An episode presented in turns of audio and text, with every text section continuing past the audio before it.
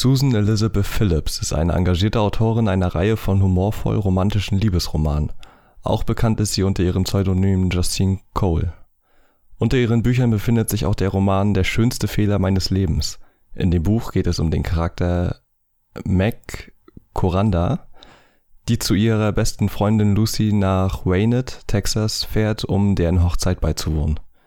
Der Bräutigam von Lucy hatte Mac noch nie zuvor gesehen, und doch ist ihr klar, dass die beiden nicht zusammenpassen. Lucy selbst ist sich auch unsicher und lässt die Hochzeit platzen und haut ab. Die Kleinstadt macht jedoch nicht Lucy für ihre Flucht verantwortlich, sondern Mac, die aus finanziellen Gründen in der Stadt bleiben muss. Und so kommt Mac auch Lucys Ex-Verlobten immer näher. Immer mit Feinden im Oh. Rücken. Phillips hat genau das erreicht, was man von einem Liebesroman erwartet. Das Mitfiebern. Kriegt sie ihren Prinzen, will er sie? Doch die Geschichte ist nicht auf gänzlich äh, herkömmliche Art geschrieben. Ähm, das Buch zählt, wie schon erwähnt, zu dem Genre Liebesroman, aber mit sehr detaillierten Sexszenen hat das Buch auch einen Erotik-Touch. Ich finde den Roman sehr gut beschrieben. Mit einem gewissen Humor trifft die Autorin genau meinen Geschmack. Ich kann das Buch nur weiterempfehlen. Das war eine Kritik ähm, des Buches Der schönste Fehler meines Lebens von Susan Elizabeth Phillips, die von der wunderbaren Lou Mission 99, wie sie auf Twitter heißt, äh, uns geschickt wurde. Und wenn ihr auch eure Meinung zu Büchern oder sonstige Probleme auf uns ablassen wollt, dann äh, könnt ihr das gerne tun über Twitter oder ähm, papierstaupodcast at gmail.com. Und damit herzlich willkommen zur neuen Folge Papierstau. Genau. Ähm, Folge 16 oder 15? Ne, 16, glaube ich. Genau. Und äh, ja, Yannick kann leider nicht hier sein, der ist schulisch leider hast sehr vergessen, uns involviert. vorzustellen. Was? Das ist der nette Tim, der uns gerade die Rezension vorgelesen hat, falls ihr das erste Mal zuhört. Genau, hallo? Ich bin Robin. das, das musst du doch Da ist. Yannick einmal nicht da und totales Chaos hier. Echt toll. so. Sind total unvorbereitet auf sowas. So, äh, wir haben Neuigkeiten. Genau. Äh, aus der Welt von Samonien. Hui. Ja, lies doch mal vor, Robin. Seit über drei Jahren ungefähr hört man ja gar nichts mehr von dem guten Herrn Mörs. Und vor sechs Stunden wurde dann endlich eine Neuigkeit präsentiert, dass der Herr Mörs ver- nicht tot ist, sondern weiterhin seine Romane schreibt. Und nicht nur an Schloss der träumenden Bücher, was ja angekündigt wurde, als dritter oder als Abschluss der Schloss, äh, nicht Schloss der der äh, Stadt der träumenden Bücher Trilogie, kann man sie so nennen Ja. Immer noch weiter dran arbeitet und auch an dem angekündigten Insel der tausend Träume, tausend Leuchttürme, Entschuldigung, Insel der tausend Leuchttürme weiterarbeitet und noch ein neues Buch anfängt. Nämlich das samnumable Märchen Prinzessin Insomnia und der albtraumfarbene Nachtmar. Ich meine, geilere Titel kannst du ja auch nicht aussuchen. ne? Echt, also der ist auf jeden Fall gut beschäftigt jetzt. Auf jeden Fall. Ja, also in einem relativ langen Text, den ihr euch äh, auf zamonien.de an durchlesen könnt, Können wir auch nochmal verlinken. erklärt er auf, ja, können wir auch nochmal verlinken, genau. Äh, erklärt er auf ziemlich, auf, ja, sagen wir mal so 1000 Zeilen, warum er so lange braucht und wieso seit äh, Labyrinth der träumenden Bücher nichts mehr erschienen ist. Aber es geht bald weiter. Im Herbst kommt ähm, nämlich die Prinzessin Insomnia und das und der albtraumhafte Nachtmar schon raus. Genau. Und kurz danach ähm, dann eine zweiteilige Graphic Novel, äh, die von ihm geschrieben wurde. Die Von der Stadt der träumenden Bücher. Genau. Wo er eigentlich auch die meiste Zeit dran gearbeitet hat. Aber endlich gibt's zwar Neuigkeiten. Man hört mal wieder was. Ja, Aber man könnte ist ja echt, schon fast denken. Äh, hat auch lange gedauert. Hat wirklich lange gedauert, ja. Aber endlich. Lange. Dinge, die lange werden, sind gut. Keine Ahnung, wie, wie sagt man das? Wie ist das Sprichwort? Oh, ich bin so dumm. ja, mir fällt das jetzt natürlich auch nicht ein. Äh, Egal. verdammt, ja. So. Ähm, ja, was ging denn sonst so bei dir? Wir haben jetzt ja eine Woche aussetzen müssen. Ja, und waren Irgendwas- drei Wochen Genau, auf Sendepause, wenn man es genau nimmt. genau. Irgendwas Spannendes passiert in der Zwischenzeit. Ich wurde von einer Oma angeschrien. Okay. Im Auto. Ob ich nicht Auto fahren könnte. Das war sehr interessant. Ja, ähm, Und gruselig. Ich hatte Angst. ja, die stand direkt neben meinem Fenster und hat mich angebrüllt. frech.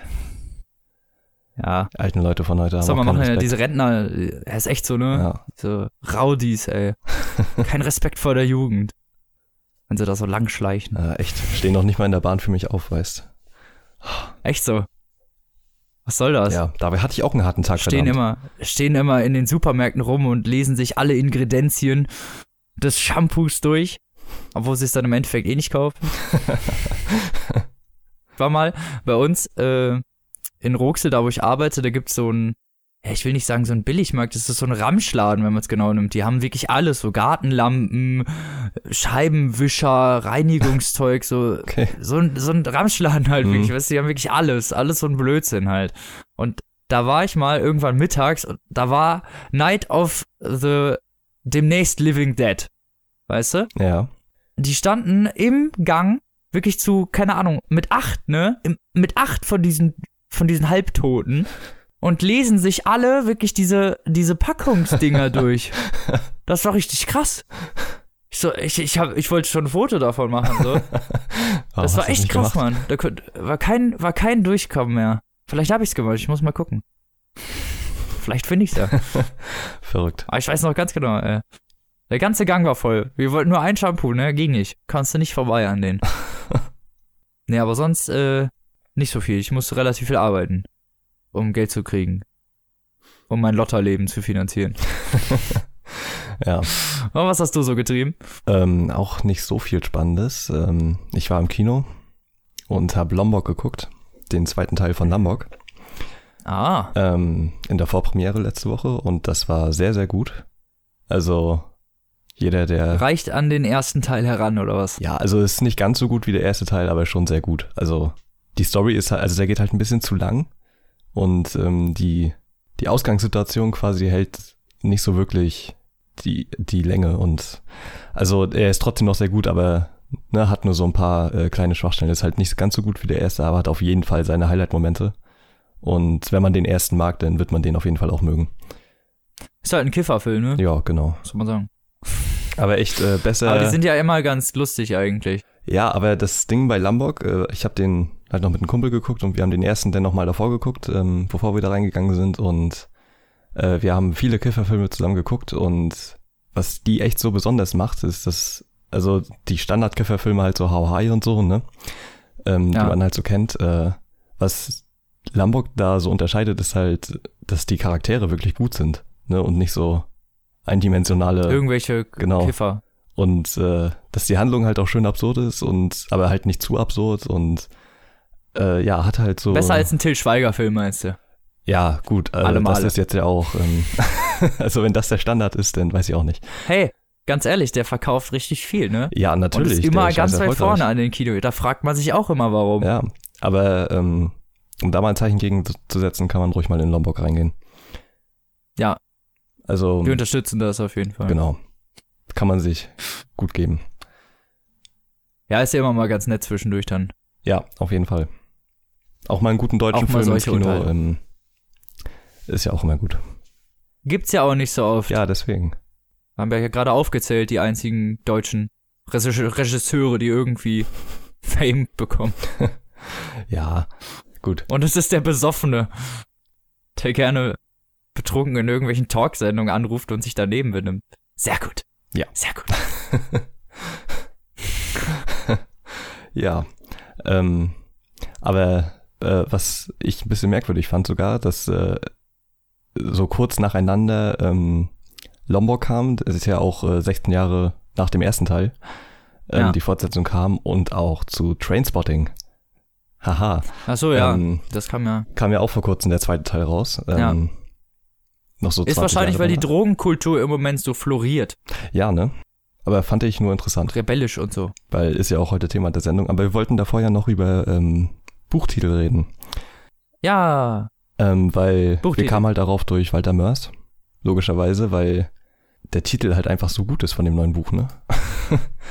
Viel also er, ich meine, er hat generell sehr gute Buchtitel, aber ähm, Prinzessin im Sommer und der albtraumfarbene Nachtmahl. Ja, das ist schon, also eine Nummer. ja. Ne? Und äh, ja, was sind denn so Buchtitel, die so im Gedächtnis geblieben sind? Oder die du besonders Also was mir als, als, als allererstes Beispiel dann zum Beispiel einfällt, ist sowas wie der Hundertjährige, der aus dem Fenster stieg und verschwand. Ja, ist ein schöner Titel, ne? Genau. Ich habe das Buch nicht gelesen, ich weiß auch nicht, worum es geht, aber ich würde schon irgendwann gerne wissen, wo dieser 100-Jährige hingegangen ist. ja, ich, Aber- ja, manchmal ist das gar nicht so schlecht, vor allen Dingen, wenn die dann so etwas längere Buchtitel, die vielleicht ein bisschen sperriger sind, ist das manchmal gar nicht so doof, das zu machen. die bleiben einem auch irgendwie mehr im Gedächtnis, ne? Ich mag die Buchtitel von Murakami auch immer sehr gerne. Hier, ich ja, guck gerade bei Amazon mal hier die äh, Pilgerjahre des farblosen Herrn Tasaki. ja, Äh, südlich der Grenze, westlich Kafka der Sonne. Strand. Genau, Hardboiled Wonderland und das Ende der Welt. Ja. Mr. Aufziehvogel. ja, da gibt's äh, sehr viele Beispiele. Ich muss jetzt nochmal überlegen. Ja, also mir fällt jetzt nur äh, bei Filmen ein. Ähm, einer meiner absoluten Lieblingstitel, ähm, Dr. Seltsam oder Wie ich lernte die Bombe zu lieben von Stanley Der ist Kubrick. äh, relativ alt, ne? Ja, genau, aus den 60ern. Und der hat einen richtig absurden Namen in Österreich. Ja, also auf Deutsch heißt er halt Dr. Seltsam oder Wie ich lernte die Bombe zu lieben, auf Englisch äh, Dr. Strangelove or How I Learned to Stop Worrying and Love the Bomb. Und in Österreich heißt er Dr. Seltsam oder äh, Gebrauchsanweisung für Anfänger in der Sorg Sorgen... Mein Gott. Dr. Seltsam oder Gebrauchsanweisung für Anfänger in der sorgenfreien Liebe zu Atomwaffen. auch nicht schlecht. Ja, ne? Also finde ich auch nicht schlecht eigentlich, ne? Und ich mag deutsche Titel generell sehr gerne. Also sowas wie Krieg der Sterne oder ähm, die Indiana Jones Das Sachen. Imperium schlägt zurück. Ja, genau. Äh, oder die Indiana Jones Sachen. Ähm, ich finde das immer schade, wenn deutsche oder wenn die Titel so aus dem Englischen übernommen werden. Oder noch schlimmer, wenn die halt ähm, mit einem anderen englischen Titel in, Deutschland ins Kino Oh. Das ist halt richtig oh, da gibt's übrigens in Bücherversion auch äh, ein Beispiel drüber. Äh, das neueste von der Mr. Mercedes-Reihe von Stephen King, Ja. der Abschluss dieser Krimi-Reihe, heißt, ich muss es halt auch kurz nachgucken, aber es he heißt auf, er hat auf Deutsch einen englischen Titel und auf Englisch hat er einen anderen englischen Titel. so bescheuert, es heißt, es heißt auf Deutsch Mind Control, auf Englisch End of Watch. Mm. Ja, das ist bei, bei Captain America auch so absurd. Ähm, der heißt ja auf Deutsch The First Avenger. Ne? Äh, Captain America ja. Civil War heißt halt auf Deutsch The First Avenger Civil War. so, das, das weiß ich nicht. Voll dumm. ja, irgendwie schon. Aber ich mag ähm, die deutschen Titel von Stephen King auch immer ganz gerne. Also Friedhof der Kuscheltiere. Auch wenn das Ja. total dumm ist eigentlich, weil das nichts mit dem Buch zu tun hat. Weil es halt nicht um Kuscheltiere geht, sondern um Haustiere. Was ich schlau fand, war, dass es gibt ein Buch von ihm, das ist, äh, äh, das heißt auf Deutsch das Attentat und heißt auf ähm, Englisch 11 22 genau, 63. Das, das Datum von, wo J, Genau, J. John F. Kennedy erschossen wurde. genau. Ja, und die Amerikaner kennen halt dieses Datum, weil sie wissen, wann er erschossen wurde, wir dann natürlich nicht, Ja, weil für uns das natürlich nicht wichtig ist. Und deswegen wurde das schlauerweise geändert. Also da finde ich es dann wirklich semantisch auch wirklich schlau ist zu ändern, weil es einfach äh, keine Assoziation beim deutschen Leser hervorruft. ja, Und das Attentat dann eher noch, okay, ne, bisschen runtergebrochen, sagen wir es mal so. mhm. Aber man könnte ja auch schlecht schreiben, das Attentat von John F. Kennedy. ja, nee, das Attentat sich schon ganz gut an. Fand ich übrigens sehr lustig, äh, habe ich Känguru-Chroniken letztens gelesen und da ist, ist drin, dass man einfach die ähm, Titel umbenennt. Ja, dann zum Beispiel sieben. So, der Typ, der am Ende die Box bekommt, wo der Freundin Spoiler. seiner, äh, wo der Kopf seiner Freundin Spoiler, drin Spoiler, Spoiler. Ist. Spoiler, Spoiler, Spoiler. Ja, ey, wenn jemand den Film genau. noch nicht gesehen hat, das Ende ist halt richtig hart. Also, sieben sollte man sich Ja, sowieso also, angucken, aber ähm, ja. Es tut mir geringfügig leid. ja. Ein What's in bisschen. the box? Und so könnte, so könnte man das ja auch äh, umändern teilweise bei Stephen King. So. Das Attentat von John F. Kennedy, was fast verhindert worden wäre. Aber dann doch nicht. Oh, und wo ich, Doppelspoiler wo übrigens. ich sie gerade lese, auch ähm, nochmal deutsche Filmtitel. Ich war in der Wiederaufführung von Tanz der Teufel. Uh, Äh, Evil Dead, ne? Der ja, erste Teil von 81 oder so, äh, wurde ja vom Index gestrichen, jetzt auch. Und äh, kam dann nochmal in die Kinos. Und ach so. Da warst du noch mal so ganz oldschool drin und hast dir den da angeguckt. ja, genau. Und äh, Tanz der Teufel ist auch ein super Titel. Also besser als Evil Dead, finde ich. Ja. Ähm, auch wenn es halt auch wieder nichts mit dem Film zu tun hat irgendwie, aber ähm, Ist einfach ein, klingt schöner. ja, genau. Ja. Bei einigen macht's halt dann keinen Sinn, ne? Wie stirb langsam, die hard, so, hm. ja, haben sie versucht über, zu übersetzen. Auf die Ja. Art und Weise war es dann wenigstens die vernünftigste Ja, genau. Form, in der es ging. Aber so Per Anhalter durch die Galaxis zum Beispiel fällt mir auch noch ganz gut ein, Ja. was auf Deutsch ganz gut übersetzt wurde halt. Das heißt halt im, auf Englisch Hitchhiker's Guide to the Galaxy. Ja, es, aber da ist es halt ähm, das Problem, dass es da ja nicht, also da wird ja dieser Guide nicht erwähnt im Titel, ne? Also, Bei uns oder was? Ja, Ja, bei uns genau. heißt, bei, im Deutschen heißt er ja wirklich der Per Anhalter durch die Galaxis. Genau. So heißt das Buch ja dann im Und- Endeffekt. das Englische suggeriert dann ja, dass es noch einen Führer gibt, ne? Für eben jene Leute, die per Anhalter durch die Galaxis reisen. Ja, naja. Manchmal, manchmal haben sie auch nicht so die Wahl, muss man ganz Ja, ehrlich sagen. das stimmt.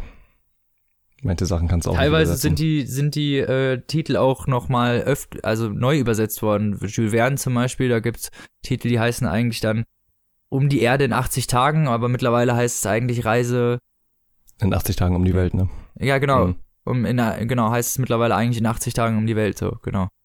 Um es halt zugänglicher zu machen. Oder die ähm, hier Blade Runner von Philip K. Dick. Ja, was früher hieß, äh, wie hieß das? Träumen, Träumen Androiden von, von Schafen. elektronischen Schafen. Von elektronischen Schafen, genau. Mhm.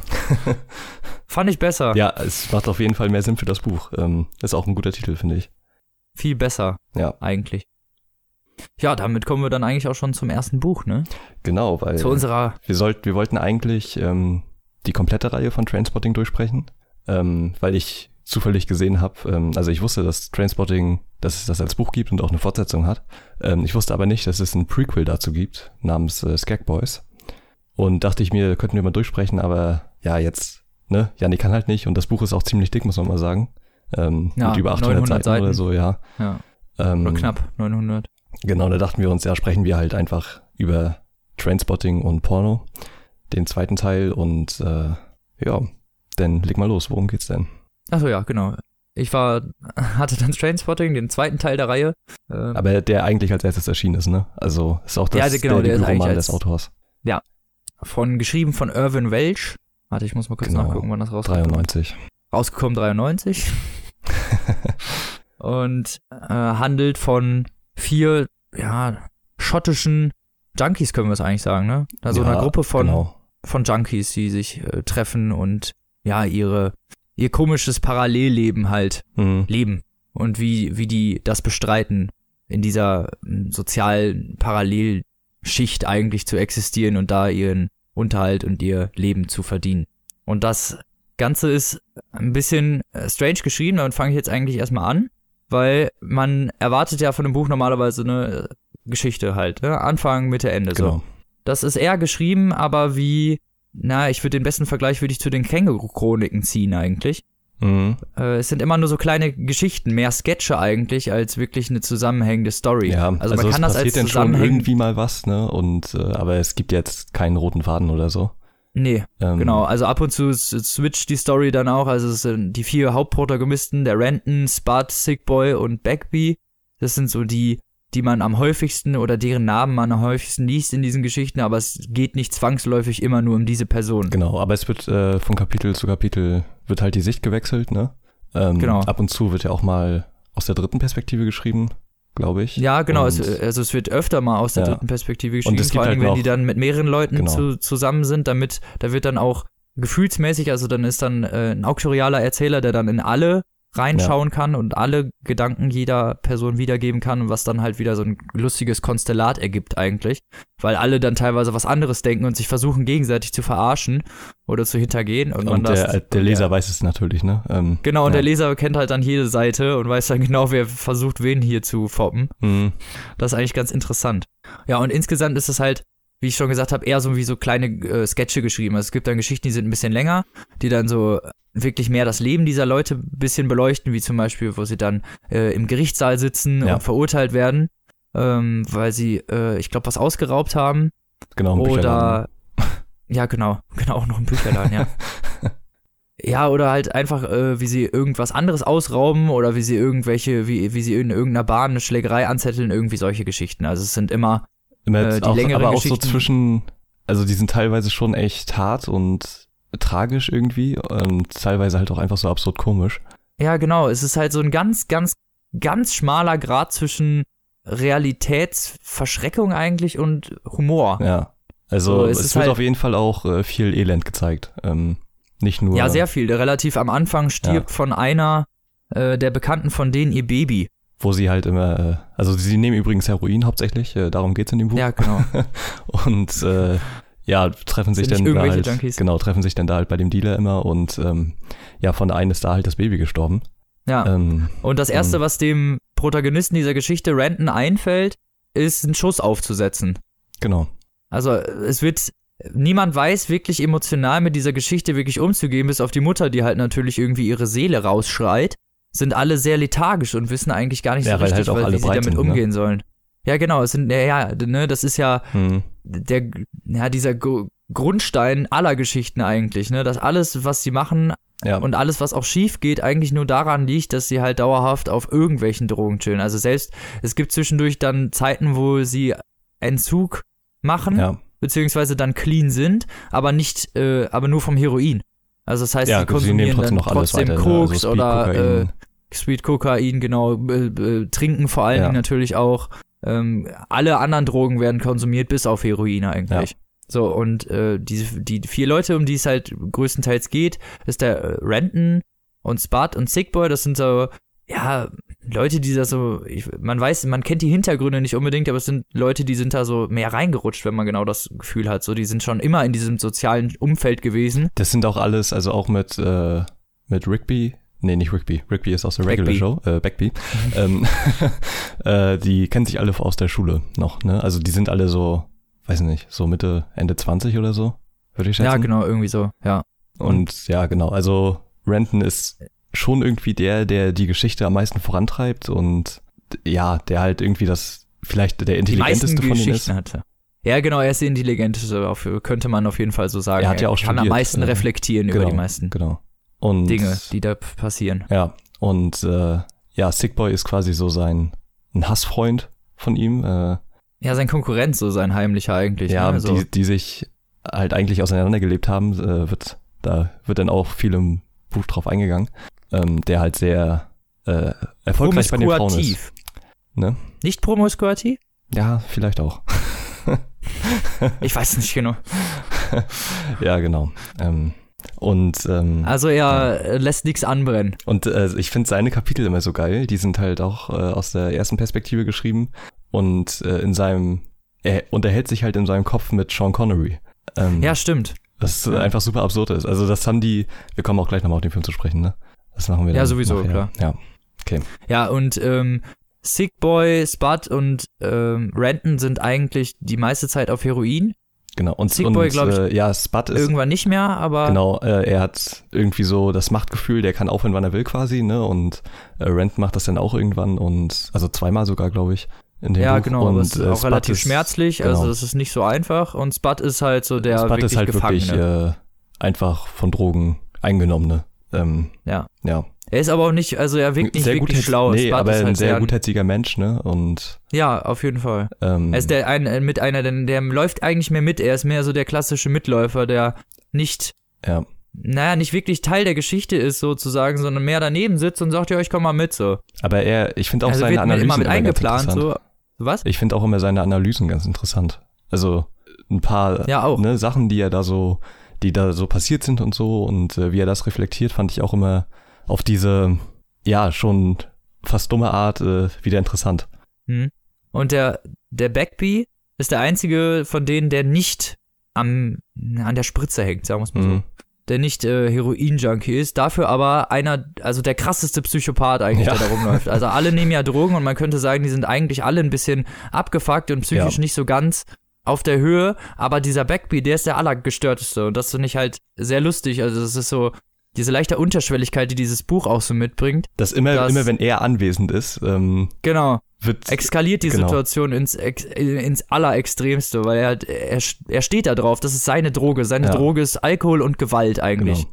So, das ist so sein, und er steht da auch drauf, die anderen fertig zu machen. Also er muss unbedingt der Alpha-Typ sein und auch schreckt er nicht vor zurück, seinen eigenen Freunden zu, mit Gewalt zu drohen. Mhm, Und das dann auch so zu meinen. genau, und jeder hasst ihn eigentlich, wirklich. Genau, Aber keiner man traut weiß es eigentlich sich halt, nie, wieso, sagen, ne? Genau, und weiß, weiß eigentlich nie, wieso die mit dem rumhängen. Mhm. Oder wieso der bei den, bei den abhängen darf, weil das eigentlich voll das Arschloch ist und die die ganze Zeit nur fertig macht und selber voll der Psycho selber ist. Ja. Das finde ich halt sehr lustig irgendwie. Dass der der gestörteste, die, der gestörteste Charakter des gesamten Buches Ja, kein Junkie ist. ja. Ja, die, ich meine, die sind auch eh viel zu fertig, ne? Das sieht man ja auch dann immer wieder. Hm. Also, ähm, Dann, ja, es, also das Buch hat halt im Prinzip einfach nur immer wieder, ähm, ja, Geschichten aus dem Leben mit den Figurenkonstellationen halt, ne?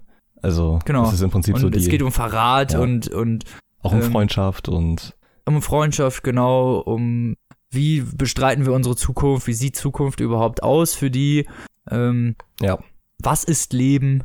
ja. Ist ja alles, ne? Also, da geht's irgendwie Genau. um alles, aber halt, aber auch sprachlich immer sehr vulgär und äh, explizit.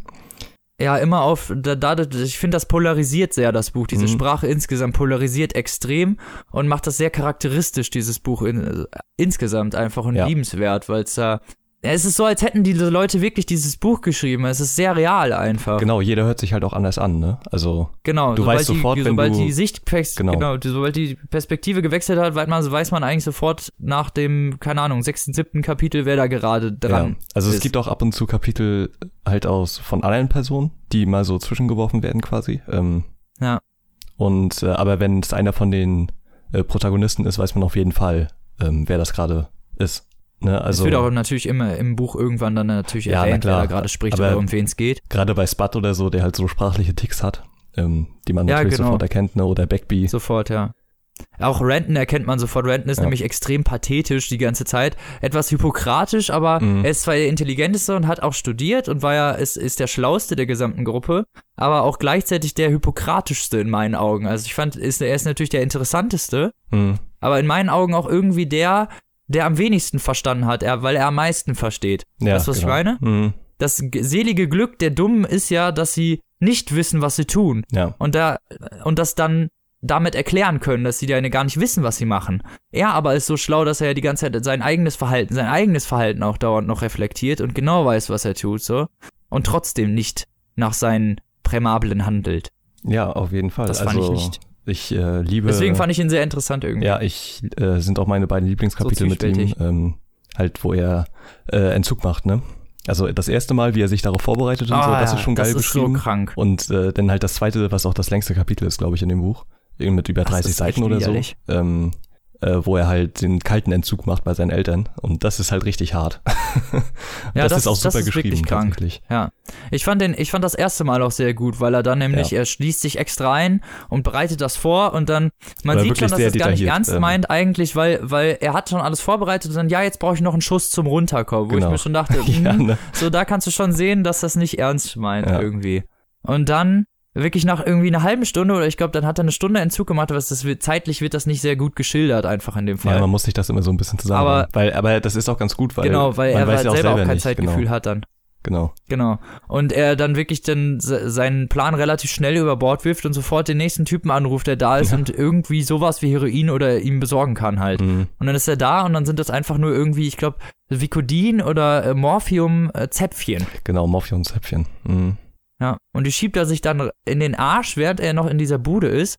Und diese Typen verarschen ihn auch die ganze Zeit. Also äh, er wird da so wie die kleine Bitch behandelt, Ja. wie der kleine hässliche Konsument halt, der er ist so. Und Mhm. äh, das Lustige ist, wie sich dieses Verhältnis auch verändert, sobald er diese Droge gekauft hat, dass er ihn dann nicht mehr ärgern kann, so, weil er hat ja jetzt seine Drogen gekauft Ja. und dann konnte er ihn nicht mehr ärgern. Das fand ich sehr witzig. Wo er am Anfang immer noch ihn wegen irgendwas aufgezogen hat oder gesagt, ja, sag mal das oder sing mal das und das vor. Genau, aber er ist halt sich dessen ja halt auch immer bewusst, ne? Das ist ja das Ja, genau, er weiß das, ganz genau. Ja. Das ist super ekelhaft, weil er dann nämlich kurz danach ziemlich hart aufs Klo muss und dann in so eine eklige, versiffte Sportbar geht und Ja. da dann halt sich erstmal ordentlich entleert, sagen wir es mal so, aber vergisst, dass er sich die Drogen gerade in den Arsch geschoben hat. Das war halt, das während des Buches, während des Lesens habe ich schon noch gedacht, so, hä, bist du eigentlich dumm? Ja, ne? So, also, weißt du, jeder, der das gelesen hat, weiß doch so, er hat sich doch gerade Ja. seinen Scheiß in den Arsch gesteckt, so, er kann doch nicht jetzt scheißen gehen, Ja. so. Aber er hat hat's halt, aber also, gemacht. wenn du halt Entzug machst, Ja, dann es war halt nötig. ja genau, also ist halt Verstopfung, ne? Und wenn sich die dann halt nach Ja, ein paar Tagen genau. löst, dann War irgendwie nötig, so Ja. anscheinend. Und dann muss er halt, weil er natürlich seine Drogen will, und da sieht man halt diese krankhafte Art auch, so wie dieses, wie dieses Aber auch so ein Suchtverhältnis bisschen- stattfindet. Also So, das, ist schon für den Leser extrem irgendwie. eklig, weil er greift dann natürlich in die Kloschüssel, also ins Klo nochmal rein und holt sich dann die beiden Zäpfchen raus. Ja, genau, in dieses halt völlig verkackte Klo, weil das auch nicht abzuspülen. Er kann ja auch nicht, er kann ja auch nicht Nee, abspülen. die Toilette ist ja generell übelst eklig. Ähm, Ja, äh, überall, da ist halt, da schwimmt halt so 10 Zentimeter, ach, Ja, der, genau. der, drei, vier Zentimeter Pisse drin rum, so, und er kniet sich dann halt wirklich da rein und greift mit seinen, mit seinen, das ist halt richtig widerlich beschrieben, mit seinen, mit seinen, ähm, narbenübersäten Armen, wo ja die Mhm. ganzen Nadeln reingestochen sind, ne, in dieses Brackwasser. Aber ich Ah, finde das so geil, wie das beschrieben ist, weil für den, für den Leser, ja genau, für den Leser ist das natürlich mega eklig, aber es wird mit so einer Leichtigkeit beschrieben irgendwie und so einer Ja, genau so. Ja, ich muss das jetzt Ja, halt machen, genau. genau. Ich habe ja gar keine andere Wahl. Ja. So. Und wo der Leser dann natürlich ähm, mit reingezogen wird in dieses ganze Schema und äh, später vielleicht auch selber gar nicht mehr sich fragt, wieso er einige Sachen macht, Ja, weil er ist genau. ja Hero-Junkie. Und das ist, finde ich, dieses, diese lustige Art dieses Suchtverhältnisses, die dem Leser präsentiert wird, auf eine Art und Weise, die es halt sonst, ähm, die es sonst kein Buch irgendwie zu machen vermag. Mhm. Ja, auf jeden also Fall. ein sehr, ich fand's sehr gut. Ähm, ist auch nicht so dick, ne? hat irgendwie mal- 350 Seiten oder so. Nö, genau, 350 Seiten. Ist äh, im Heine Verlag erschienen, kostet äh, 10 Euro. Und bevor ich es vergesse, kann ich ja jetzt mal kurz hier meinen Auszug einspielen. Genau, aus der Sicht von Sick Boy. Genau, aus der Sicht von Sickboy, wie er einem seiner netteren Hobbys nachgeht. Viel Spaß.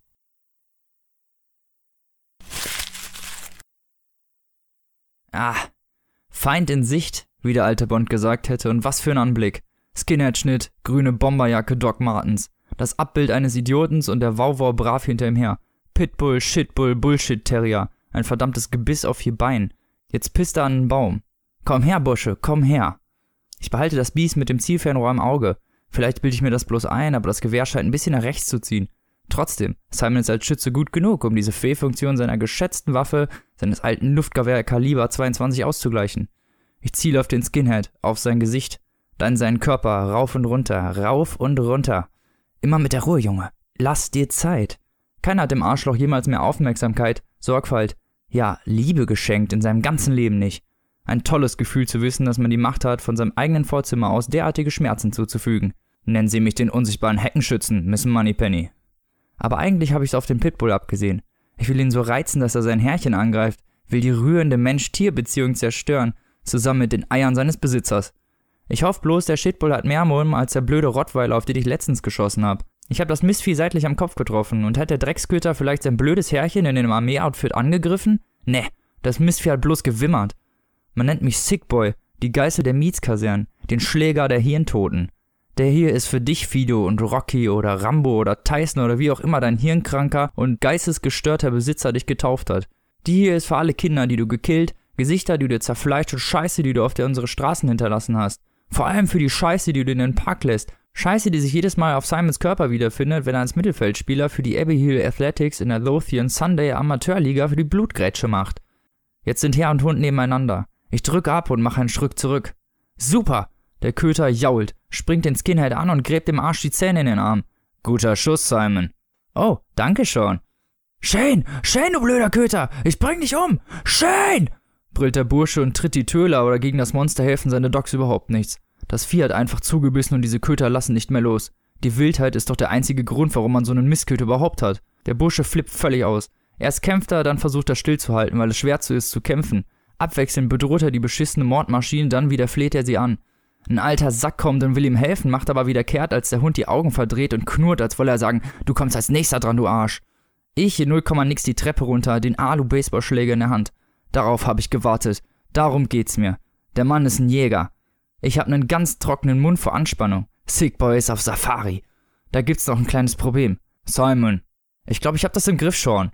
Hilfe! Hilfe! kreischt der Skinhead. Er ist jünger, als ich dachte. Schon gut, Kumpel. Immer mit der Ruhe, sag ich zu ihm. Keine Angst, Simon ist ja da. Ich schleich mich von hinten an den Köter ran. Ich will nicht, dass das Mistvieh loslässt und auf mich losgeht, auch wenn die Gefahr nicht sehr groß ist.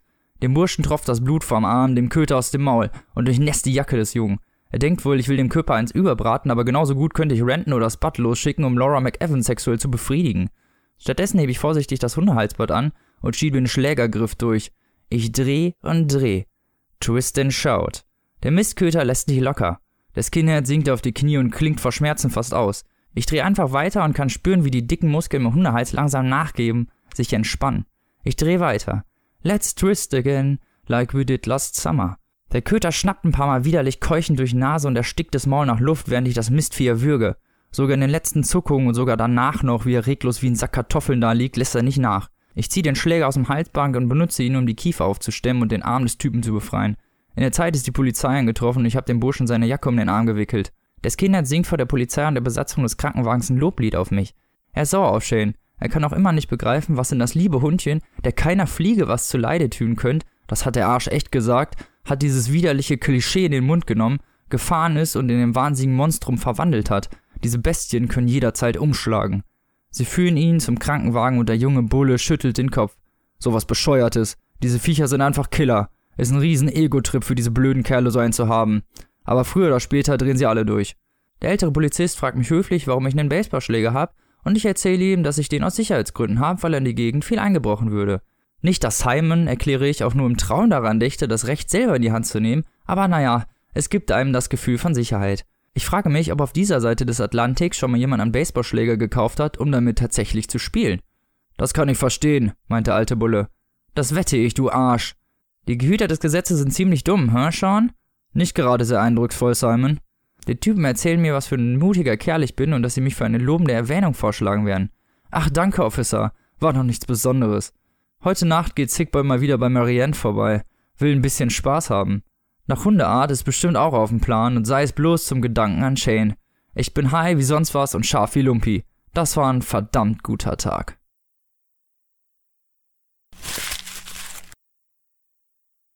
Ja, wie man in der Geschichte gehört hat, hat er dann natürlich sehr nette Hobbys und bringt gerne irgendwelche Pitbulls um.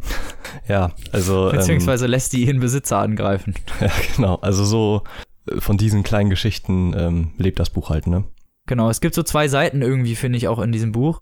Das ist einmal diese eine, diese relativ tragische Seite, in der man wirklich sieht, wie, wie abgefuckt diese Leute sind. Ja. Wenn es, um es mal äh, ganz deutlich zu sagen, und wie runtergekommen und in was für einem niedrigen sozialen Rang die auch wirklich teilweise stehen, weil die ja, also die werden ja auch draußen nicht gut behandelt von den normalen Menschen. Ja. So, jeder kann denen ja ansehen, dass das Junkies sind.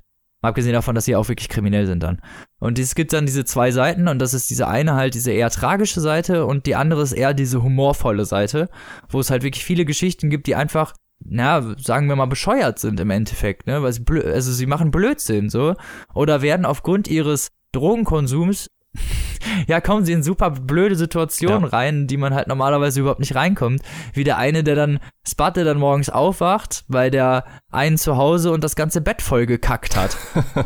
Und das ganze Bettzeug dann mit nach Hause nehmen will und die beim Frühstückstisch sitzen und die Mutter ihm das, die Mutter, bei der er geschlafen hat, das ist seine Freundin, also die Mutter seiner Freundin, möchte ihm das Bettzeug wegnehmen, um es selbst zu waschen. Und er sagt, nein, ich möchte das mit nach Hause nehmen und sie zerrt ihm das aus der Hand und dabei fliegt dieses Bettzeug auf und seine gesamte ja.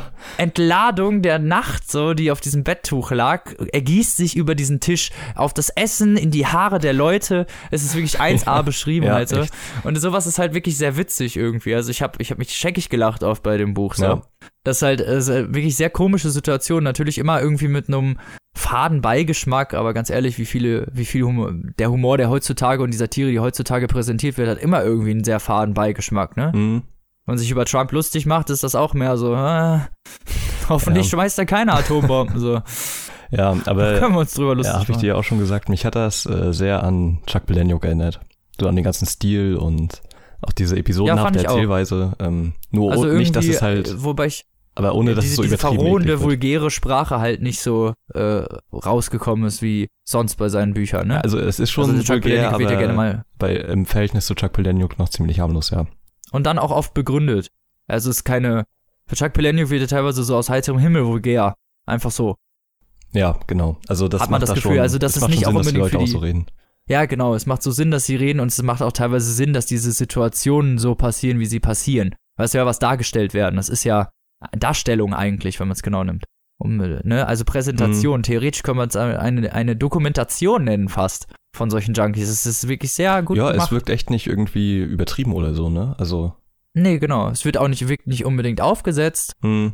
Man hat am Anfang natürlich so, also ich glaube, auf Englisch ist es schwierig zu lesen, weil es ja diesen schottischen Ähm, Akzent hat. ja, genau. Auf Deutsch ist es halt einfach eher in Slang geschrieben, ähm, was es halt gut lesbar machte und dann auch einfach wirklich diese leichte Asozialität irgendwie sehr gut rausgekommen ist. Ja, ja, ich habe mich da auch nicht Trotz äh, der ans Englische rangetraut. Weil ich habe mal versucht, den Film auf Nee. Englisch zu gucken und also du kannst das halt einfach nichts verstehen beim besten Willen. Ähm, so Schottisch ist halt echt irgendwie wie eine andere Sprache. Ähm, Da muss man schon sehr gut Englisch für können. ja, aber selbst, also ich habe, äh, war das bei Transporting? Ich glaube schon, da wurden äh, die ersten 20 Minuten oder so für die amerikanische äh, Fassung nochmal neu synchronisiert. Auf Ach, Englisch. krass. Ja, weil das halt nicht verständlich war. Witzig. Ja. Ja, also, ja, wenn wir schon dabei sind, können wir auch eigentlich mal kurz über den Film reden, ne? Weil, ja, also das also ist das Buch natürlich würde ich, der bekannt. würde ich auf jeden Fall empfehlen. Mhm. Wenn wir auch mal abschließend einmal zum Buch. ja, Äh, kostet, wie gesagt, ja nur 10 Euro. Kann man sich auf jeden Fall mal durchlesen. Drei, drei, 400 Seiten ist ja jetzt auch nicht so ultra viel. Und dadurch, dass das halt so in so kurze Geschichten aufgespalten ist, ähm, fällt das auch gar nicht so auf, dass es dann 400 Seiten hat. So, es ist wie Mhm. ein bisschen wie bei den Känguru-Chroniken, dass man immer so eins liest und das ist ganz lustig und dann liest man das nächste und das nächste und dann ist man durch. Und dann denkt man so, ach, okay, schon vorbei? Naja, okay. Mhm. Ja, also ich, äh, es war auch mein Vorschlag, ne, dass wir die Reihe mal besprechen, ne? Wegen Ja. äh, Trainspotting 2 eben, weil ich äh, liebe den ersten Teil. Das brandaktuell ist. Genau, also ich habe den ersten Teil halt vor ja, Jahren irgendwann mal gesehen und ist für mich halt so einer dieser 90er-Filme, ähm, die zusammen mit irgendwie. Die man gesehen haben muss. ja, eigentlich schon, also die zusammen halt mit den, weiß ich nicht, Pulp Fiction oder Clerks oder die ganzen Sachen, die in den 90ern so rauskamen, ähm, da zählt er auf jeden Fall mit. Ich muss ehrlich sagen, ich habe ja den Film äh, geguckt, nachdem ich das Buch gelesen habe. Mhm. Und muss sagen, dass ich ähm, den Film dann wiederum nicht so gut fand. Also, Echt? weil er einige Sachen nicht so dargestellt hat, wie ich mir das gerne vorgestellt hätte. Also, weil er sich nicht mhm. komplett dann an, ans Buch hält, weil ich finde, das Buch hat die Situation, die es schildert, extrem gut geschildert und der Film verändert dann an einigen Stellen was, was ich einfach nicht gut finde. Aber der Film, wenn man ihn so als, als Film betrachtet, ist er sehr gut. Ne? Also, Ja, das ist ja jetzt nur dann diese pikierte, oh, ich habe das Buch vorher gelesen, Meinung. ja, aber da muss ich sagen, ähm, finde ich den Film fast sogar noch besser, weil er sich halt hauptsächlich auf Renton konzentriert und halt auch eine Handlung hat. So. Ja, gut, klar. In dem Ähm. Film ist natürlich deswegen, weil er einen roten Faden im Ja. Endeffekt auch hat und das Ganze wie eine Geschichte präsentiert wird und nicht in so kleinen Genau. ähm, Geschichten. Und da werden auch oft die Personen ausgetauscht. Also es sind teilweise Geschichten, Genau, die gar nicht über diese oder Leute genau, gehen oder halt Charaktere werden zusammengelegt oder ne bei genau oder ausgetauscht Genau. gegen den bekannteren Charakter oder so. und ähm, da muss das Drehbuch zu schreiben bestimmt übel Spaß gemacht haben, weil das wirkt echt wie so ein wie das Beste aus dem Roman, finde ich. Ähm, Ja, das stimmt allerdings. Das muss ich auch sagen, dass fast alle Geschichten, die mir so hängen geblieben Ja. sind im Gedächtnis, dann auch im Film in der einen oder anderen Weise vorgekommen sind. ja. Und halt das äh, also dass Charaktere gestrichen wurden Und auch filmisch und ja, filmisch, filmisch natürlich äh, Danny Boyle ist ja äh, natürlich Ja, ein absoluter ist- Könner. Ich muss ja, also filmisch war es halt wirklich sehr gut umgesetzt. Ne? Man muss ja immer sehen, dass Bücher zum Lesen sind und Filme Ja. zum Schauen. Und man mit dem Film natürlich äh, mit ungefähr 10 Sekunden das darstellen kann, wofür ein Buch theoretisch 20 Seiten bräuchte, Mhm. wenn man alles denn darstellen möchte. Deswegen ist der Film wirklich gut und hat auch diese, diese Klo-Szene gibt's da auch und die ist mindestens. Die also finde ich halt noch besser als im sehr Buch, gut- weil diese Visualität ist einfach so geil. Genau, das meine ich halt. Für die Filmart. Also fürs Buch wäre es schlecht ja, gewesen, genau. wenn das ja, so auf jeden Fall. wäre. Wäre das, wär das so für beschrieben den worden Film wie im ist Film. das halt- ja, Ja, genau. Da habe ich dann halt gedacht beim Film, ah, gut umgesetzt. Ja, Filmisch ne? halt einfach. genau. Also Ja. Das, das unterscheidet das so halt auch echt eine gute Adaption von einem Buch, von der Standardverfilmung, ne? Genau, das haben sie halt sehr gut gemacht auch. Und auch im Film kommt diese, diese Suchtverhalten halt visuell auch besser raus. Mhm. Ne, sie können es natürlich auch zeigen, weil es natürlich, Auch weil sie halt Heroin Besetzung, nehmen ne? und muss man mal so. sagen. Also ich finde Ja, jeden von denen so also- gut besetzt. Gerade Spud ist halt echt. Haben sie wirklich, also ich muss auch sagen, Backby fand ja. ich wirklich. sehr- am Anfang habe ich gedacht, was ist das denn für einer? Den habe ich mir viel krasser vorgestellt, Aber weil er so nett Mhm. wirkte am Anfang so. Und dann, als der wirklich dann anfängt auszurasten, okay, so, Ja. man. Haben sie doch wirklich sehr gut gecastet, muss ich sagen. und ich finde ähm, Weil sie den ja auch so beschreiben als so einen komischen Hillbilly eigentlich, ne? Also Ja. mehr so ein, Ja. so ein Rudi Völler-Verschnitt. Ja, und als, ich finde äh, auch interessant, ähm, weil, also mir war, ich habe das Buch halt erst jetzt äh, vor zwei Wochen oder so gelesen, weil dieses äh, Sag Ja zum Leben, ne, Sag Ja zu bla bla bla bla bla bla, was ja am Anfang und Mhm. am Ende des Films so ähm, präsent ist und was ja auch irgendwie schon so einen Kultfaktor hat oder so, oder auch oft zitiert wird. Ja, so fast pathetisch ist, ja. Genau, und Wo man denkt, das würde im Buch stehen. das ist halt einfach nur irgendwie ein Absatz oder so. Das sind zwei Sätze oder weiß ich nicht. Und äh, das wird halt im Ja. Film voll präsent gemacht. Und das fand ich irgendwie ziemlich, also das, wie gesagt, halt eine mutige Entscheidung. Haben sie gut gemacht. Ja. Ja. Und auch Hat von äh, selber aus halt seine Sachen dann irgendwie genommen ja, und dann nochmal erweitert so das Ganze. halt gut. Äh, Obwohl ich diese Anfangspat Hm? das, das gibt's ja im Buch auch, diese anfangspathetischen äh, Zeilen und Ja. am Ende auch nochmal. Die sind im Buch dann, finde ich, auch gut, aber im Film sind sie halt besser rüber, weil sie halt, sie sind greifbarer. Ja, der, der Film wirkt halt erzählerisch auf jeden Fall. Ja, natürlich wesentlich besser, ne? Also ist ja, Ja, klar. Ist ja klar. Und darum, ähm, aber ich, also ich fand das Buch auch super und äh, aber ich fand den Film halt äh, eben wegen der Handlung und dass es sich halt auf das Wesentliche mehr konzentriert hat. Ähm, Gerade auch noch die Nebengeschichte so mit Tommy und so. Ähm, Ja, das war wirklich, ja, stimmt, mit Tommy. das, sind war ja, das sind ja Geschichten, das, Das sind sind ja so zwei oder drei kleine Geschichten, die Geschichten, in ja. dem Buch halt einfach zusammengeworfen wurden, ne? Ähm, die halt im Buch separat alle sind mit anderen Charakteren und so. Ja, genau, ähm, die dann im Film jeweils andere sind. Ja, Aber es ist insgesamt extrem gut. Also die Bücher als auch den Film kann man sich sehr gut angucken. ja. Beides. Und also der Film ist auch sehr eklig, was die Visualisierung angeht, darum, äh, Ja, falls jemand da vielleicht äh, zart beseitet ist. Ähm, Gerade die Entzugsszene ist halt extrem hart. ja, das stimmt. Das ist äh, extrem, sowieso extrem irgendwie eklig. Mhm. So, insgesamt, dieser ganze Film ist, ähm, die sehen sehr runtergekommen aus. Die sind Ja. genauso eklig, wie ich sie mir vorgestellt habe. Ja, ne? Und äh, was, was ich halt geil fand, ähm, weil du kannst natürlich nicht die innere Stimme von bei Sick Boy von Sean Connery oder so machen, ne? Ähm, Ja. Dass er, also das, sein Gimmick im Film sozusagen ist, wenn er sich äh, Heroin spritzt, dass er einfach die ganze Zeit über James Bond redet. ja, fand ich, stimmt, das fand ich auch gut. Also Also das- einfach, haben so sie wie das einfach halt das, umgedacht irgendwie so wurde. halb übernommen. Genau, wie das Ja. halt umgedacht wurde. Ähm, das sind echt so eine Kleinigkeiten, die den Film dann ähm, auch noch sehenswert machen, wenn man das Buch schon gelesen hat. So ist es.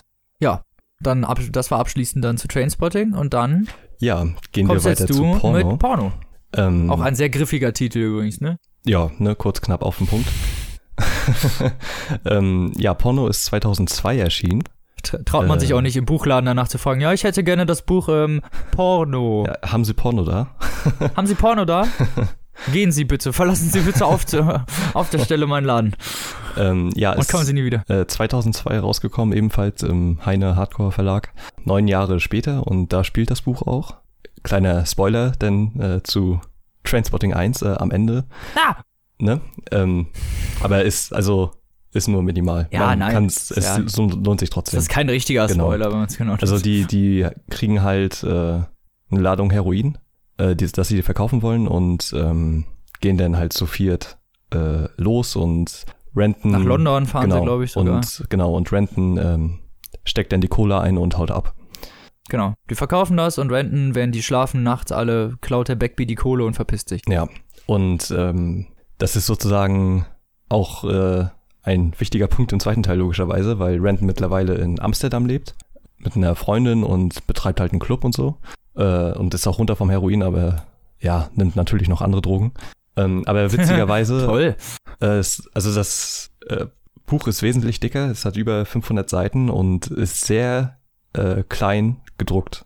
Tatsächlich, also es äh, Ja. könnten auch locker über 600 sein. So, Aber wenn- was ich, was wir bei meinem, was wir bei Trainspotting noch vergessen haben, ist, dass nichts in äh, sprachlichen Anführungszeichen gesetzt wird. Ach Das ja, heißt, stimmt. sprachlich wird immer einfach nur mit einem Bindestrich, dann wird gesprochen und dann Komma sagte und im Notfall wird danach noch weiter gesprochen. Das ist teilweise sehr, sehr schwierig. Das hat mich auch, ja, fand ich auch sehr merkwürdig. Aber es, Äh, ist das in Porno immer noch so? Ja, das wollte ich jetzt fragen. ja, das Okay. ist in Porno auch so. Und ähm, ja, Porno hat im Vergleich zu Trainspotting nämlich eine wesentlich, also der roten, der rote Faden ist äh, deutlich erkennbarer. So, ja, es geht immer noch um Renton, Spud, Sickboy, Backby und äh, um eine junge Studentin namens Nikki, ähm, die neu ist. Und ähm, ja, wie gesagt, Renton lebt mittlerweile in Amsterdam, ist Clubbetreiber, Spud äh, hat ein Kind und nimmt immer noch Drogen. Und äh, Sickboy hat in London gelebt ein paar Jahre und kehrt dann wieder zurück und äh, kauft eine Bar von der Freundin äh, für wenig Geld, wo er halt hofft, dass es in ein paar Jahren halt gentrifiziert wird und dadurch äh, ne, bisschen mehr Kohle bekommt. Ja. Und äh, Beckby war drei Jahre im Knast wegen Totschlag, natürlich. Ha, Und äh, Kann man sich denken. ja, und äh, ja, kommt dann noch ziemlich am Anfang des Buches auch wieder raus.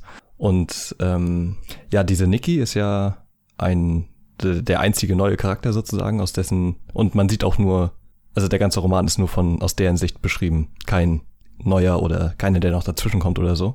Okay. Äh, nur von Renton, Spud, Sickboy, also Bigby diesmal und Nikki. fokussierter eher Genau. so wie im Film, oder? Ja, genau. Und äh, ja, Niki ist Studentin und so Mitte 20 für Film- und Medienwissenschaften. in Edinburgh und äh, ja, sehr offen, was ihre Sexualität angeht und so. Und ähm, es muss ich sagen, echt eine gute Bereicherung in der Welt, weil gerade die Kapitel aus ihrer Sicht ähm, haben mir sehr gut gefallen und äh, waren einfach schön geschrieben. Halt auch anders als die ähm, von den anderen Leuten halt wesentlich. Ähm, also sie, sie ist halt schon intelligenter als die anderen. ne? Und das ja. merkt man auch, wenn man es liest. Und äh, ja, sie trifft sich eines Tages dann mit ihrer Mitbewohnerin und einem Typen aus dem Kurs, äh, den sie da kennengelernt haben. Und er erzählt ihnen dann von einem Kumpel von ihm namens Ter äh, Terry, der einen Club betreibt und einmal die Woche äh, da irgendwie äh, Leute einlädt, so geschlossene Gesellschaft, und die betrinken sich, nehmen Drogen und haben dann Sex vor der Kamera. Okay. So, und äh, jetzt, wo Sickboy, äh, Sickboy kennt den Typen natürlich auch, Terry, und ähm, die, die gehen dann einen Deal ein, dass sie dann in der Kneipe von Sickboy das dann einmal wöchentlich machen. Und ja. äh, dann kommt irgendwann Nikki natürlich noch mit dazu und sie hat halt so ein, also krasse Komplexe, was die im Körper angeht und will eigentlich äh, Model werden und äh, oder Schauspielerin oder so und ihr wird dann klar, äh, dass warum sie eigentlich keine Pornos macht. so, das würde doch schon genügen. Ähm, und ja, so kommt dann diese Geschichte ins Rollen und ähm, irgendwann fahren dann Terry und äh, Sickboy nach äh, Amsterdam, nachdem Sickboy dann gehört hat, dass Renton da ist und äh, er will natürlich die Kohle äh, Ach haben. So. Und ja. Ähm, ja, und er überzeugt ihn dann, dass er wieder mit zurück nach Leaf kommt und äh, da dann mit einsteigt als ja, Teilhabe quasi. Partner. Genau. Und die ja. wollen das dann halt natürlich alles professioneller machen, die Filme, ne, und die selber vertreiben und so. Und ja, darum dreht sich das Buch dann im Prinzip. Natürlich treffen die dann alle wieder aufeinander. Und Wie sie eigentlich jetzt eine Pornoindustrie aufziehen. Ja, genau. Deswegen heißt das Buch Porn. Oh. Mind blown. ja, genau. Das, der Name ist Programm, das ist ja richtig verräterisch. Ja, genau.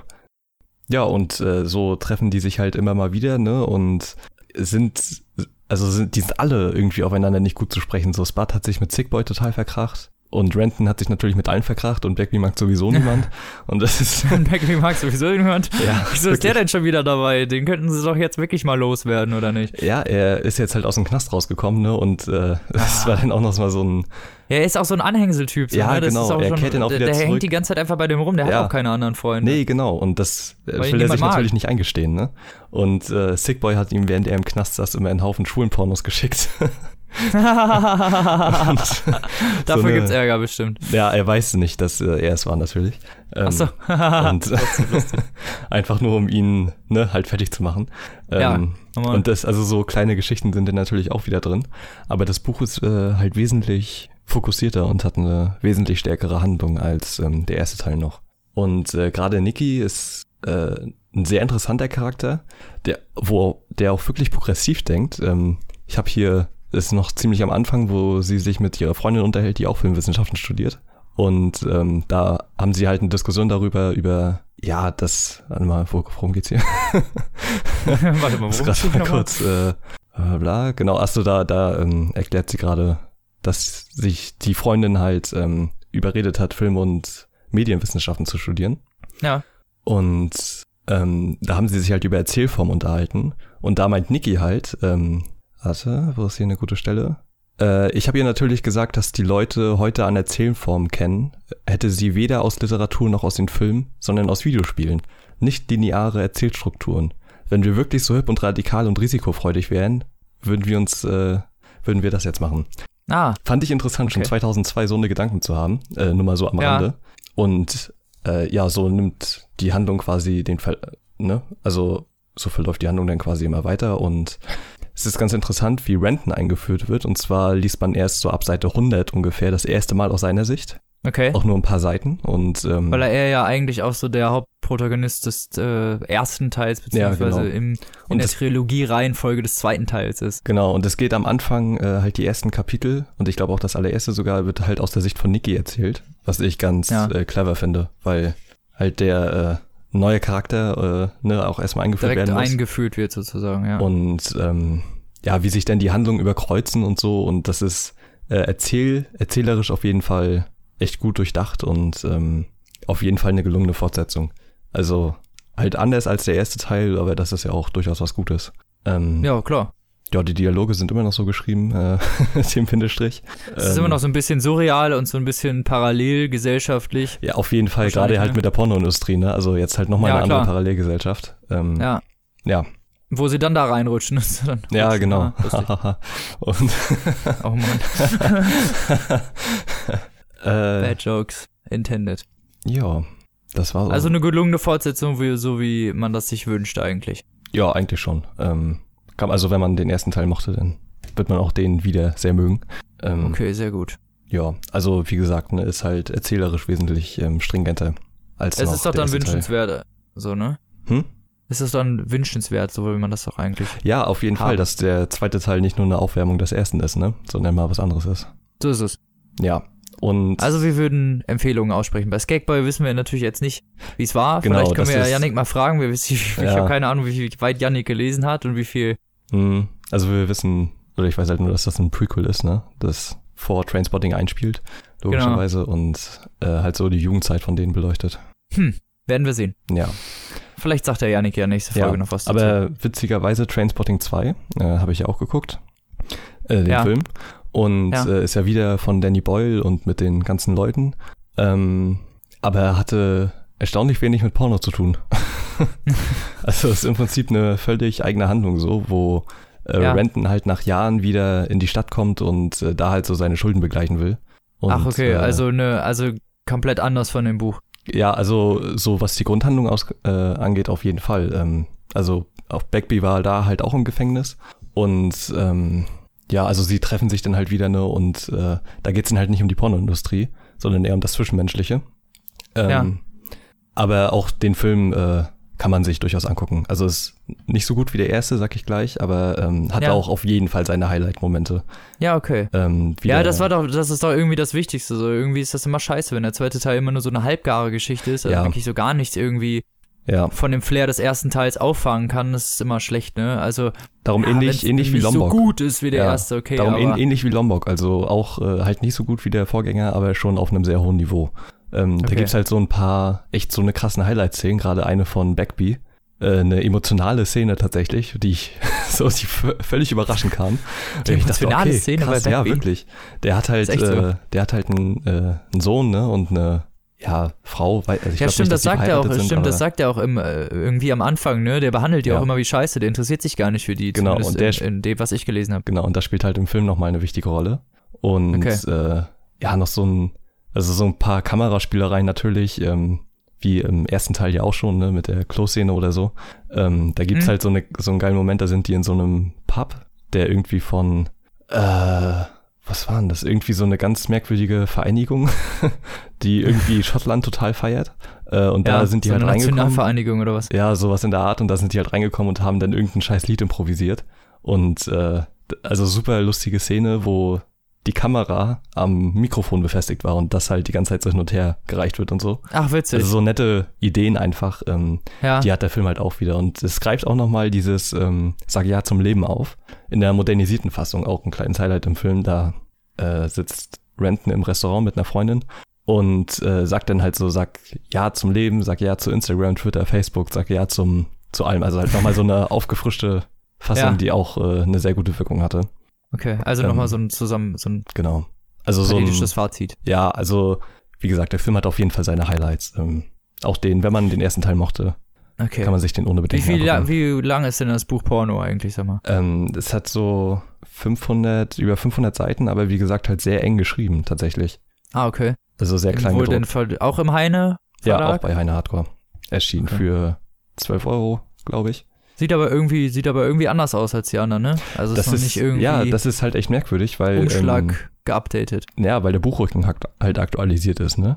Also hier hinten Ja. steht halt Oscar-Preisträger Danny Boyle hat den Roman unter dem Titel Trainspotting 2 verfilmt. Und das ist nicht lange her. Okay, krass, ja, Weißt? klar. Und also bei Skagboys und äh, Transpotting haben ja so ein, also ein einheitliches Cover, sag ich mal, aber Porno halt nicht. Äh, Porno ich sticht auch sehr ist merkwürdig. ganz weg davon. Mhm. Also ja, manchmal, das manchmal ist- machen die das ganz komisch, ne? Ja, also das Cover mag ich trotzdem sehr gerne, aber es ist merkwürdig, dass das nicht in die Reihe passt. Ja. Ja, aber Empfehlung von dir oder was? Ja. Vor allen Dingen. Ganz klar, sowohl vom zweiten Teil als auch, also vom Film als auch vom Buch. Sehr gut. So, dann war das diese Woche schon mit unseren Büchern. Genau. Krass. Ja, ne? Ja, der Janik ist ja nicht da. Aber dann haben wir nächste Woche bestimmt wieder drei am Start. Ja, denke ich auch. Wir fahren ja äh, zur Buchmesse die Woche. Ja, Das wird auch nochmal lustig. auf jeden. Wann denn? Samstag, ne? Ja, ich bin Samstag da. Ich schaff's nicht. Echt? So weit weg, sind für fast 500 Kilometer. Ja, bei mir sind es auch so. ich den ganzen. Ah? Wie viel ist bei dir? Also, ich weiß nicht wie viel, aber so fünf Stunden Fahrt oder so. Oh, was? Auch auf jeden Fall, ja. Krass. Übernachtest du da oder wie? Ähm, nee, ich fahre dann abends noch äh, zu einer Freundin und bleib dann da die Woche. Ja, siehst du. Ja. Annehmlichkeiten habe ich nicht. Ja. ja. Nee, war mir jetzt, also ich hätte auch so fünf Stunden hin und dann Mm, hätte ich da irgendwie übernachten müssen und keine Ahnung. ja, gut. Ja. Wir werden uns schon irgendwann nochmal in Real Life sehen. Aber Yannick und ich treffen uns dann da auf jeden Fall. Ja, Yannick Ähm, hat's ja dann auch anscheinend nicht so weit, glaube ich. Nö, der wohnt ja in Thüringen, ne? Ist ja nur ein Stündchen oder so. Ja, da kann man das auch auf jeden Fall machen. Ja. Auch wenn das noch so zwei Stunden weg wäre, wäre ich gekommen, aber viereinhalb ist zu viel. Ja, nächstes Jahr planen wir mal Da besser. muss ich, ja, können wir machen, dann äh, planen wir mal, dann buche ich da ein Zimmer oder so ein Scheiß. Genau. Denn nächstes Jahr wollte ich dann auch länger bleiben. Ja, kann man ja einrichten. Mhm. Planen wir das mal. Machen wir dicken Stand da. Die ganzen Fans. Wenn uns da der Laden nicht eingerissen wird, ich weiß nicht. ja, das weiß ich aber auch nicht, du. naja.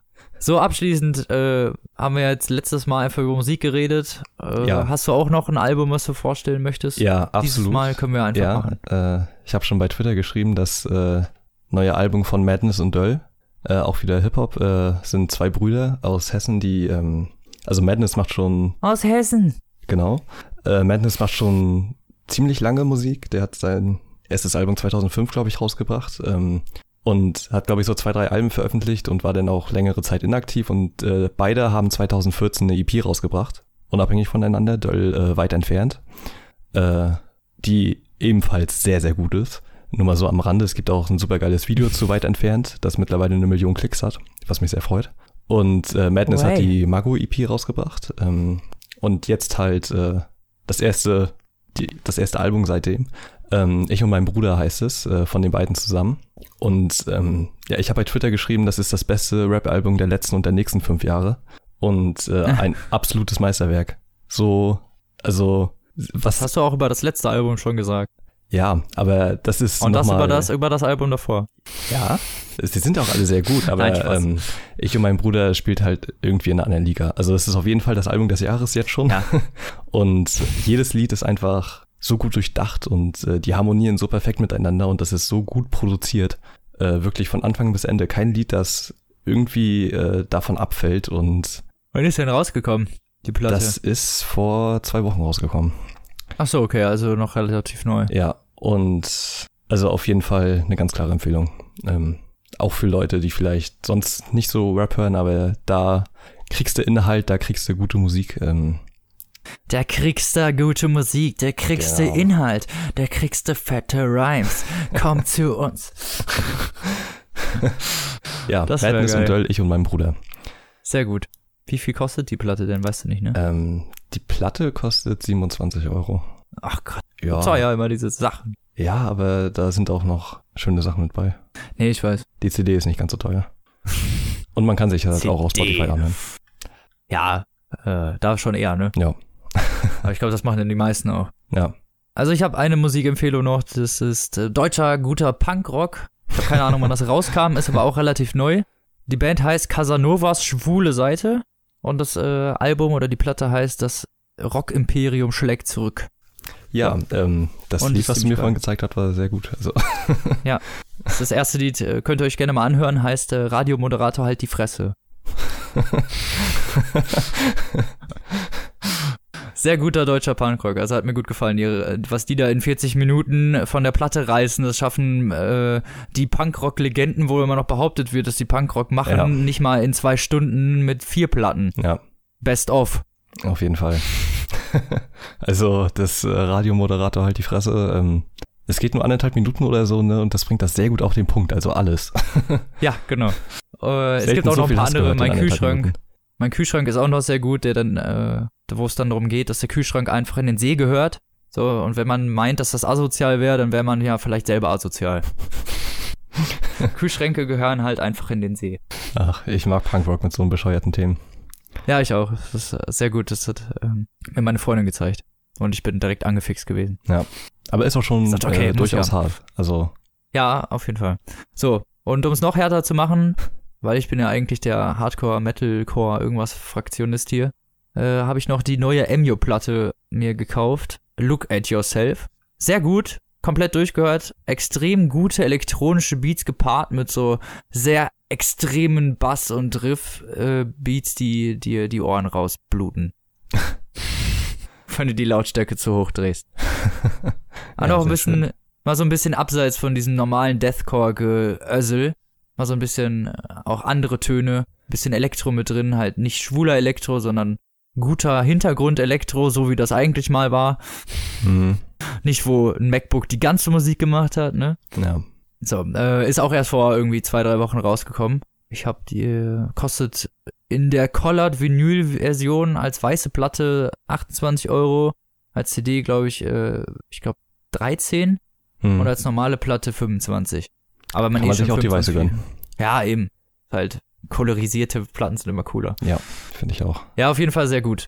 Ähm, hat mir gut gefallen. Mal so nach so ein paar Jahren. Mal wieder ein Album. Ja. Und auch wunderbar. mal wieder ein gutes. Ja, das war dann abschließend auch.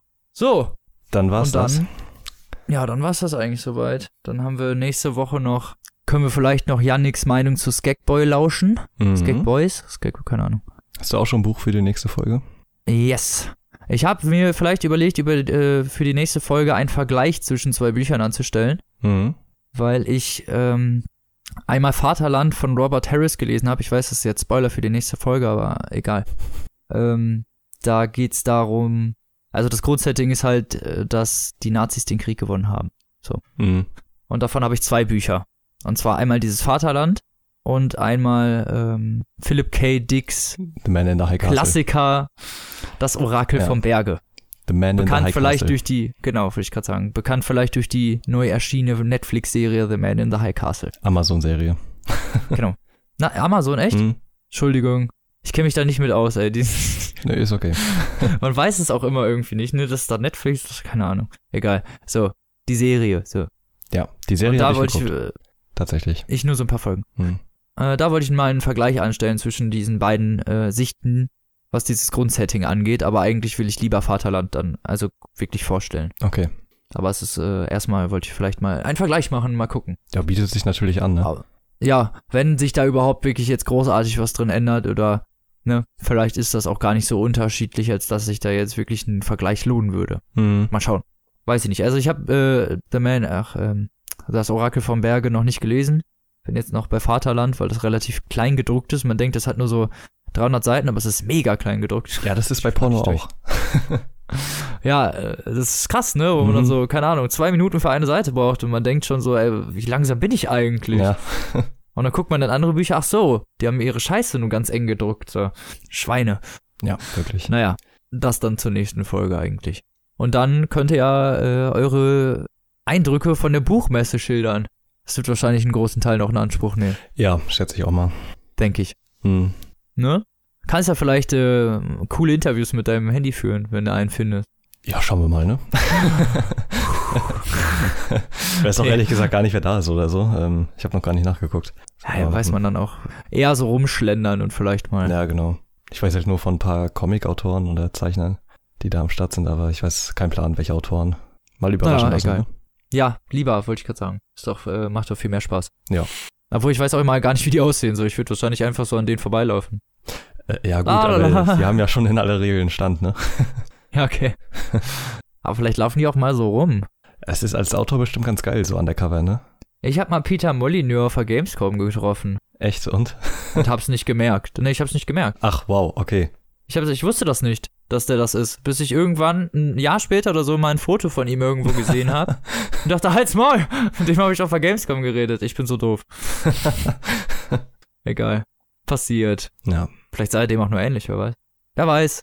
Naja, Wer aber weiß da bin ich mal gespannt, was der so sagt. hm. ja ich bin auch gespannt. Müsst ihr auch einheitliche Papierstau-Podcast-T-Shirts tragen, damit euch auch jeder erkennt, ne? Ja, ganz klar. Also, Ja. Das ist ja wohl Pflicht. Ja, wir mit unseren Podcast-Gesichtern. leg mal überall so unauffällig so ein paar kleine Visitenkarten von uns hin, weißt du? So überall Oder so an Sticker überall rankleben. Ne? Ja, genau, irgendwie an so jeden Stand machen wir so ein paar Dinger hin. Was glaubst du, wie fame wir nach der Buchmesse sind? Noch einmal als jetzt Nein. schon? Glaube ich nicht. Nee, geht ja auch gar nicht, ne? Ja, eben. Wir sind ja schon am. Mehr als Olymp eine Million Erfolgs, Abos ne? kann man nicht haben. So. Mehr als unendlich geht nicht. Oh Gott. Oh Gott. Ich glaube, es ist Zeit aufzuhören. Ja, ich glaube auch. Wir verrennen uns jetzt hier schon wieder in Ja. Also, ähm, Pathetismus. ja, schreibt uns gerne über Twitter oder papierstapodcast.gmail.com. Schreibt uns alles, schreibt uns Kritik, dass ihr uns hasst, wie sehr ihr uns hasst, warum ihr uns hasst und wo ihr uns hassen wollt. Oder, äh, dass ihr uns mögt, ist auch okay. Äh, haben wir jetzt auch nichts Ja, ja, auch okay, ne? gegen. Ja, okay. Okay, aber weiß nicht. Aber ne? auch Hass, also, ne? Muss auch schon sein. Ja, also Hass wollen wir auch unbedingt, ja. Also das, ohne Hass kann man nicht leben in der heutigen Zeit. Wenn man keinen ordentlichen Shitstorm abkriegt, ist man ja nicht relevant mehr. ja, eben. Von daher, hatet uns mal. So, hatet uns, hey, mein Gott. Hatet uns und lest was Gutes. Ja. Wir hören uns dann. Macht beides. Vielleicht Trainspotting. Okay, Alles dann klar. bis zur nächsten Folge. Vielleicht trefft ihr ja einen unserer beiden Compadres auf der Büchermesse hier. Wir sind äh, für alles zu haben. Gegen Oh Geld Gott, auf das jeden hättest du Fall. Jetzt nicht sagen. Das hättest du jetzt nicht sagen. Gegen Geld. Ja, gut. gut und gerettet noch. Gut gerettet noch. Sehr gut. Ja, dann äh, bis nächste Folge. Genau. Dann Übernächste Woche. Wahrscheinlich. Ja. Macht's gut, Freunde. tschüss.